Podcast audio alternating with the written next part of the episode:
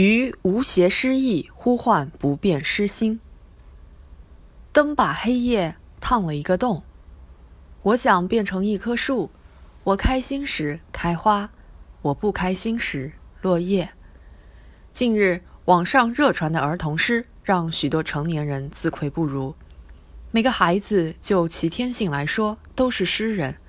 一道光，一阵风，花开。叶落，这些看似无关的意象，被干净的语言和奇巧的想象力坠连。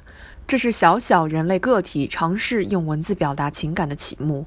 当童真与诗意相遇，诗歌有了童话的色彩，既隽永又可爱。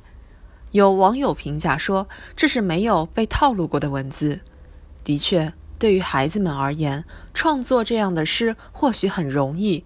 他们不过是我手写我心，把自己的奇思妙想记录下来而已。而之所以让公众惊艳，或许也是因为没有套路，因而更清新动人。常有人吐槽城市化的课堂作文，甚至有造假撒谎之嫌。为什么活泼泼的诗人到了作文时间，可能就抓耳挠腮、干巴纠结？这让人深思。应该说，一些套路化的作文本身是一种规范性写作的训练，有其存在价值。不过，更应该看到，语文教育不仅仅是讲授规范，更重要的是熏陶审美的触觉，把所思所感化为活泼生动的语言和信手拈来的文章。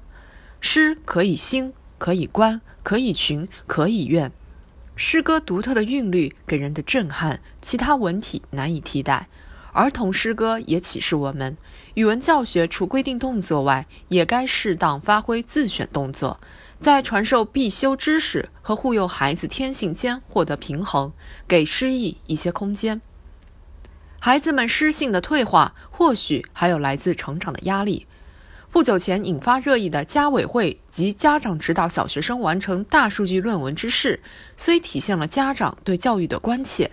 但那种不甘人后的焦虑，在很大程度上也让孩子倍感压力。家长一方面呼吁减负，给孩子一个无忧无虑的童年，但面对升学的压力，又不得不动用熬夜战、补习班等武器。诗意在书山题海面前，往往只能让步，或竟至于枯萎了。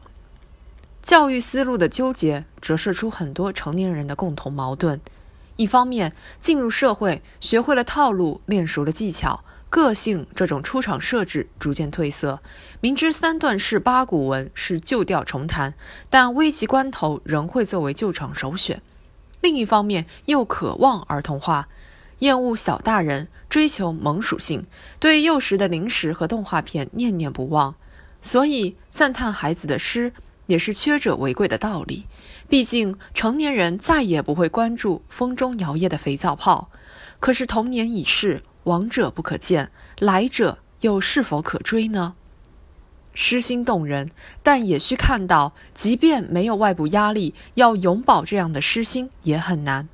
随着年龄增长，接触到更多的知识，心灵可能会被既有的认知体系进一步规范，失却单纯与天真。不过话说回来，妙手偶得之固然清新可人，但伟大的作品却必然是精神沉淀的产物。如若能保有孩子的敏锐度、想象力、包容性，加之以成年人岁月磨练出的思维和经验，或许才真正能够有所成。《诗经》之所以不朽，一言以蔽之，曰思无邪。